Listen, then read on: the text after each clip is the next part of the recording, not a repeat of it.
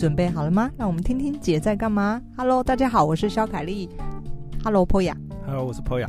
Poya，我们今天呢要聊的是，就是前阵子你知道我做旅馆业很多年了嘛？嗯。然后呢？你不是要推我电影吗？怎么怎么又变旅馆业？电影我们静待下回分享。哦、但这部电影真的非常不错。那你现在要不要换话题？我不要啊！我觉得这部电影就是非常值得，你真的光看演员你就已经看到爽了。现在你现在那我要讲的呢，都一直挖坑，叫人家一直往下听，不知道听什么呢？敬请期待。但我这集要讲的其实是前阵子呢，有一个人呢来找我，然后呢他就说，就是当然他问我意见了，他要你重出江湖这样。有一点那么意有有没有？有没有兴趣再战青旅三十年？有一点。那所以，我这一集想要分享，就是如果就是大家也曾经幻想的，你知道有非常多人出去自助旅行或者去国外打工度假回来，他们的梦想当中就是觉得我变成青旅主人，要开一个旅馆，真的假的？或者有很多人就是一些。这个大家觉得哦，我就是开一个民宿啊，在那边退休啊，或者是我就是我也没有想要赚太多钱，然后就是啊、呃、买一块小农地啊，开个民宿啊。为什么喜欢喝牛奶就要养牛养牛呢？还是开农场呢？但是我就是告诉大家，嗯、的确，打醒他，很多人有这种想法。那如果你有这种想法呢，或者是你对于这个呃。开一个旅宿业的话，也许你可以听听今天这一集我的一些小故事。嗯，OK，好，你就要把那个黑暗面讲出来，不是黑暗面，它是一个真实发生的事情。那我只是告诉大家我怎么去评断这件事嘛。好.那于是我的朋友就来找上我了。他因为他在垦丁，他即将经营一个呃一个农场里面的一个餐厅。然后包括场地出租，嗯、所以他就其实这一年来就是大大约每个月下去两三次垦丁那一带。那他呢，就是为了要帮他的员工，就是未来的员工找员工宿舍，嗯、所以他就去找住的地方嘛。那大家知道，就是员工宿舍，你不可能让他住五星级豪华大饭店，对不对？嗯。OK，好，所以呢，相对于垦丁大街上，就是那边住房太贵了嘛。嗯。那当然，我们就回归到就是恒春镇。那恒春镇，但是他还会想说要，嗯、我的意思是说，那为什么就不就是员工自己去租房子就好了？每一个公司有每一个公司不是像，嗯，像我告诉你，鼎泰丰其实有员工宿舍，你知道吗？我知道，我知道。哎呦，但是有看过他们的，有看他们房。寿司郎也有员工，可是他们好像是有分，就是说，哦，你是外地的还是什么？对对对对对，你才可以申请。所以我觉得，就每一个公司，他们每一个公司他自己，你在上位者，你想要提供，不过这也是算一种员工福利。对啊，对啊，所以他就找找找好，在恒春镇这样。那大家，如果你近期去过垦丁，或者是你一年之内有去过垦丁的话呢，我觉得，就算你没去过，其实你也多少耳闻这个垦丁大街开始没落了，已经从宰杀观光客开始宰杀本岛客。对，对对对对对。嗯，那真的还蛮贵的。但是但是不是已经被爆料教训很多次了？现在都不敢。应该没有像，可能有一点下降了吧。一一千块卤味应该不可能这样搞了吧？但我觉得羊毛出在羊身上，因为你东西卖这么贵，肯定是因为你的可能高房租收入啊等等之类的嘛。也是也是。对啊，所以也不能全怪那些摊商啦。他也是被逼的。对啊对啊。所以要怪到无良无良房东是不是？还是有有良的。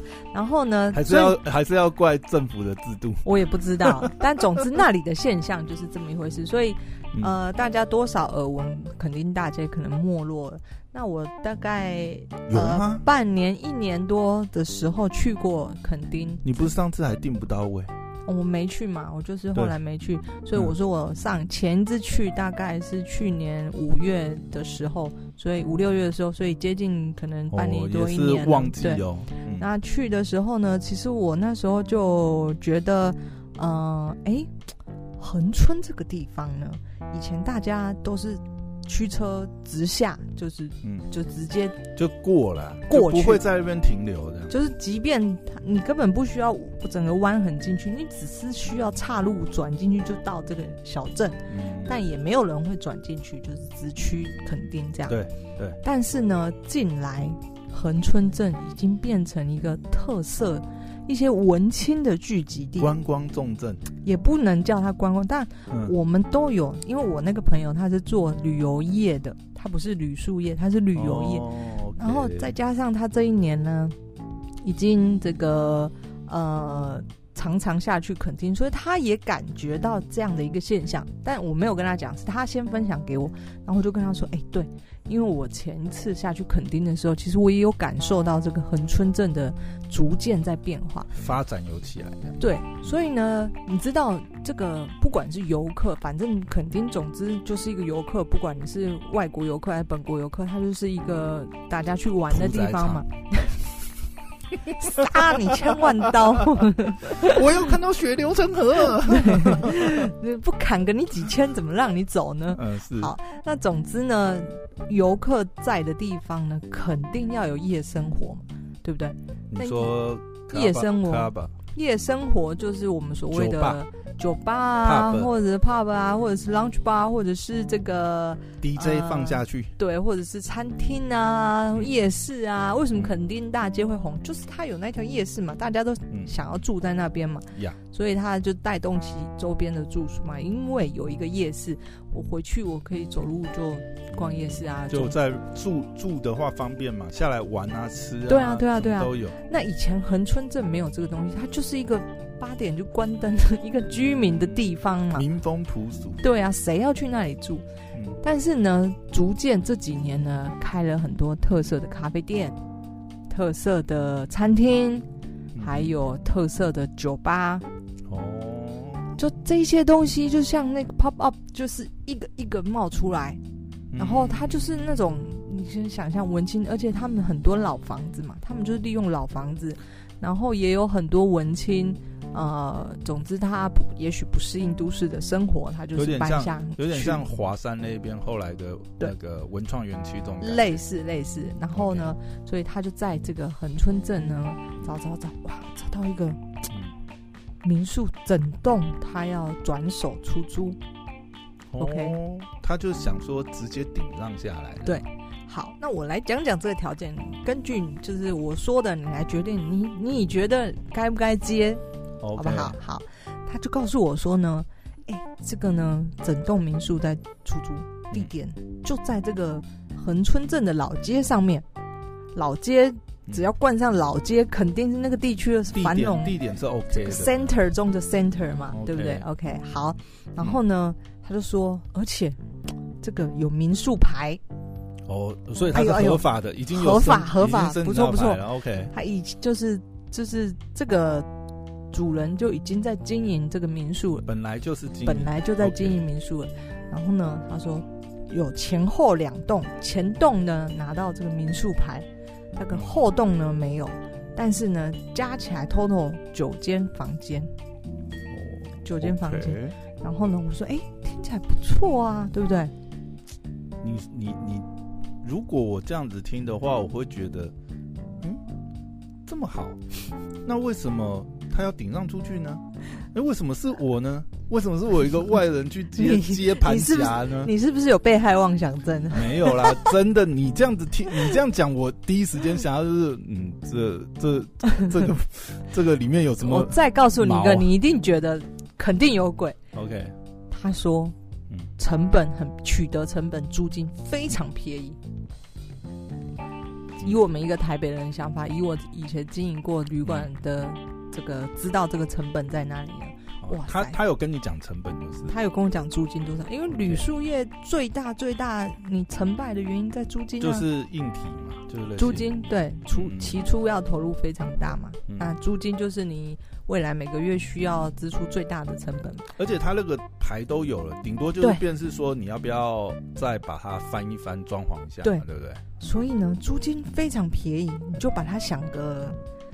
三四五万好了，三四三万四万五万，反正总之不管几万都很便宜。九间房间都很便宜，对，对，OK。对于一个台北，我们这种被这个高物价给扼杀的一个台北人，哇塞，怎么样？听起来便宜吧？很便宜，所以它里面已经原本在做做民宿，所以它基本上就是管线、消防那些都过了。我不能说他，因为每个人的风格跟我想营造的氛围不一样，我只能说他就是一个台湾人经营的民宿带哦，就对对，就是就是，如果说你要你要真的要省一点，你也可以就是直接就现状。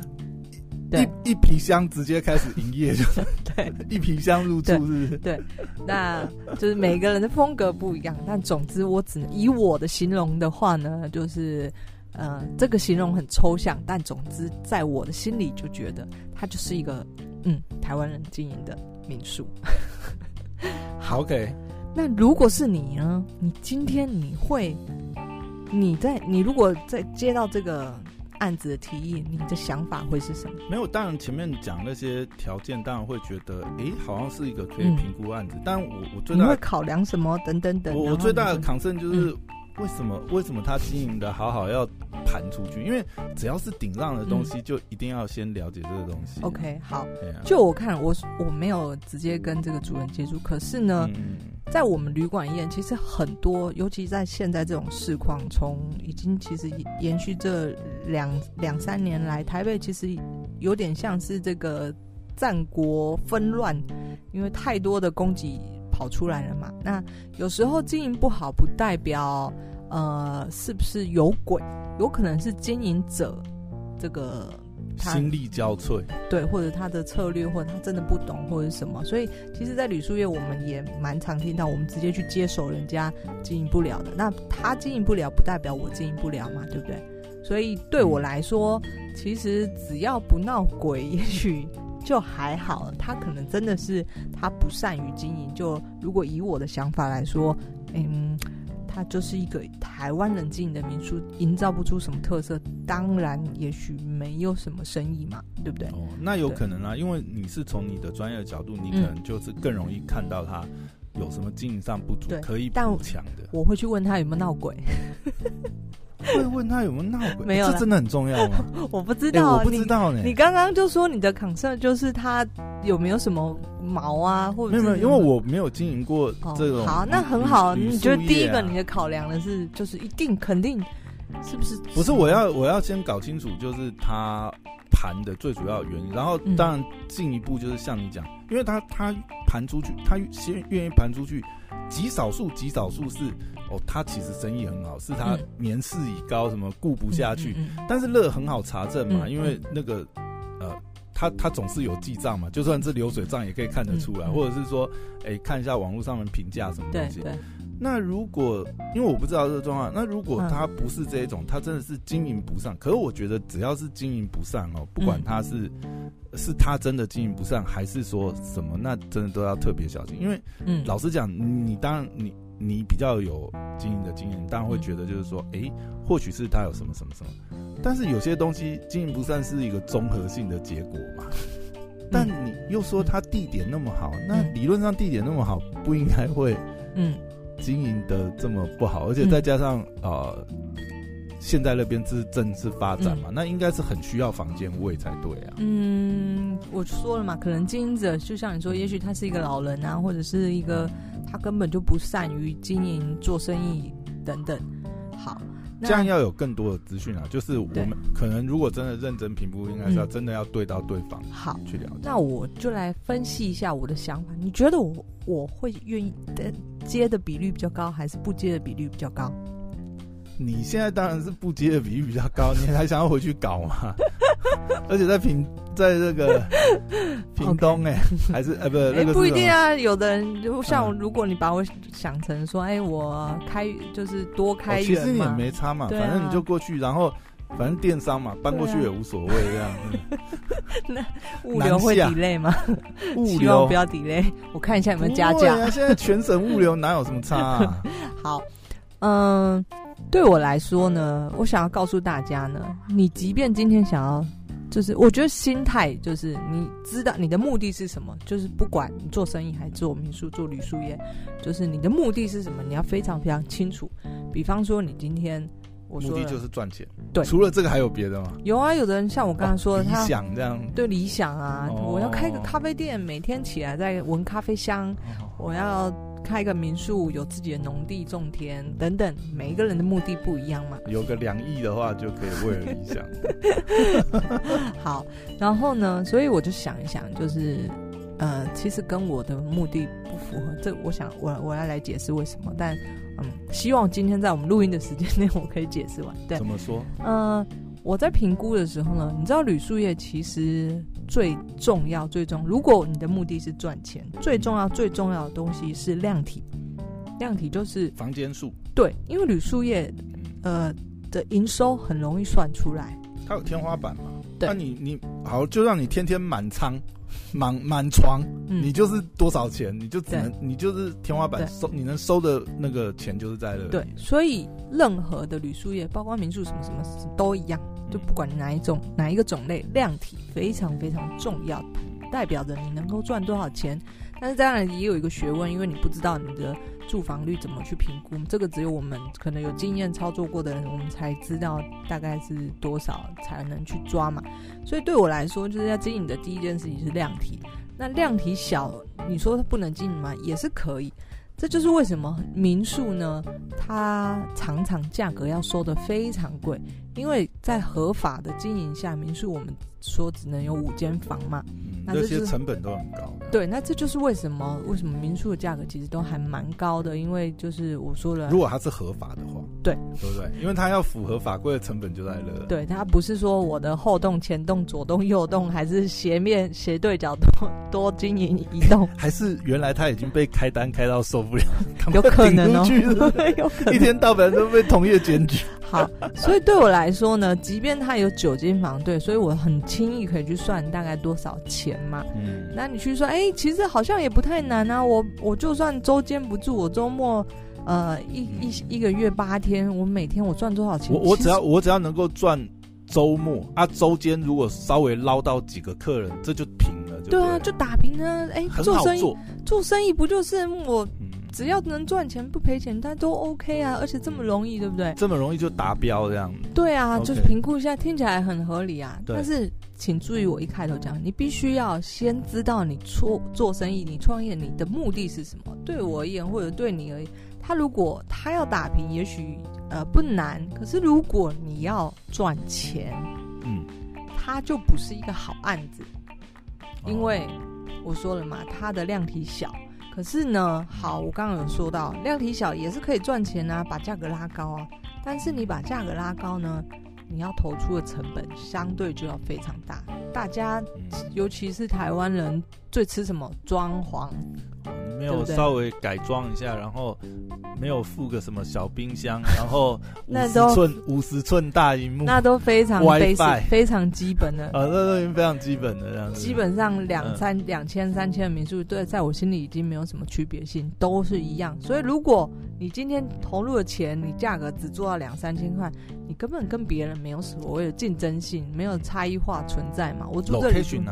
我我这下来就三步就可以。它唯一的它唯一的优势就在于它是这个地点地点嘛。OK。但是你嗯，你要投资很大一笔钱去改你的装潢，或者是你投资一般般的钱维持两三千，或者是怎么样等等之类的。对我来说，它其实量第一量体小，第二我本来的意愿我就没有要投入非常大。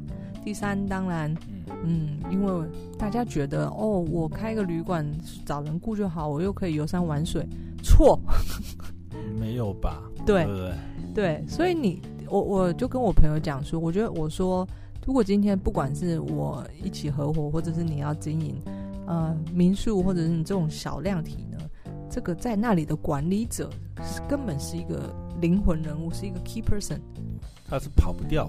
他也不是，他也可以跑得掉，但是大家会很吃你这个氛围。嗯，除非我说了，你要买两种方式，一种是你砸非常高档装潢，做出差异化，嗯，那你不需要人，因为大家来你这里就是享受设备的。第二种就是氛围，别的地方享受不到，你就用人情来补足这个装潢硬体不足，就是软体来补。对对对，就是类似像这样软性的东西去弥补你跟别人的差异化，就把这个差距给拉开嘛。对，所以呢，呃，我就会考虑说，哎，那人其实是一个很难，除非我们找到这个人，这个灵魂人物，不然。这这个这个提案呢，就是只能走，你要投钱投很大，就是硬走硬体路线还是软体路线？对对对，所以我说人很重要。那我就说，那我思考，因为我跟他说，我不可能去搬去恒春嘛。哎，谁说不可能？怎么了？不可能吗？我目前还不 不可能啊。哦，对，那这这这边的房贷还没缴完，我靠，还搬不下去。毕竟我信义路四段还还 整排房子，每个月都要去收租，所以不能随便离开。还有，对啊，那些房客需要见我啊，我。OK OK。对，所以我就跟他说，就除非找到这个灵魂人物，然后再来就是我说的嘛，就是如果你。呃，是想要赚钱的话呢，那个地方光做光做旅宿业，其实赚不太到什么钱。啊，听起来就，就算就算他周末全满，对，听起来打平很容易，可是打平跟你要真的赚到钱，帮你养成一个金鸡母，这还是有一段差距，对吧？那我就想说，除非啦，就是你知道，大家旅馆业，我们说的这个住房率，它有它的天天花板嘛，嗯、那。旅馆业靠什么？你就会发现大家，哎，为什么五星级大饭店有餐厅、有婚宴、有酒吧等等这些？你以为他干嘛？他当然是创造其他额外的营收嘛。呃，酒水或者是其他的服务上面对啊，对啊，对，所以我就说，呃，就是如果单纯要靠住房，可能没办法赚钱，而且加上如果你有两个、三个合伙人、四个合伙人，那根本不太可能啊。除非你加一个，你讲的是人多嘴杂还是分的问题？分润的问题，分润的问题。对对对，人多嘴杂也是，毕竟现在合伙真的没有那么容易。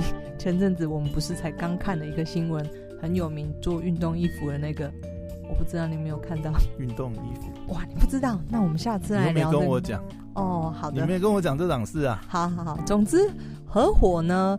合伙也许可以降低风险，但是有可能风险拉高，因为这个增值还是必然的过程嘛。哦、对 okay 对啊，还有一个，哎，刚刚你讲那个，我突然想到一个事，哎，但你那个朋友不是呃，如果这样讲的话，他有他的基础嘛，他是旅游业，他是旅游业，那他有没有可能带团把那个变成是他？就是他自己投资的嘛，哦、就是他不是带团的，他是属于做旅游业的企划提企划案啊，然后拿一些案子的，嗯。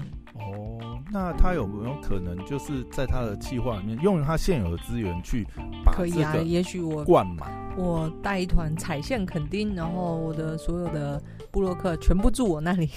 对啊，就是便是说他呃，因为他有他的资源，这就算是他独特的优势啊。对，对，他可以利用他的呃这些呃气化或什么，嗯，让他那里甚至周间都有一定的营收的量。嗯、那或许这个案子还有就是嗯多种可能性。我说这比较软的、啊，就不要牵扯到硬体的投资的话，嗯嗯嗯、这个搞不好也是一个路线。也可能啊，嗯、对啊，但我觉得主要还是。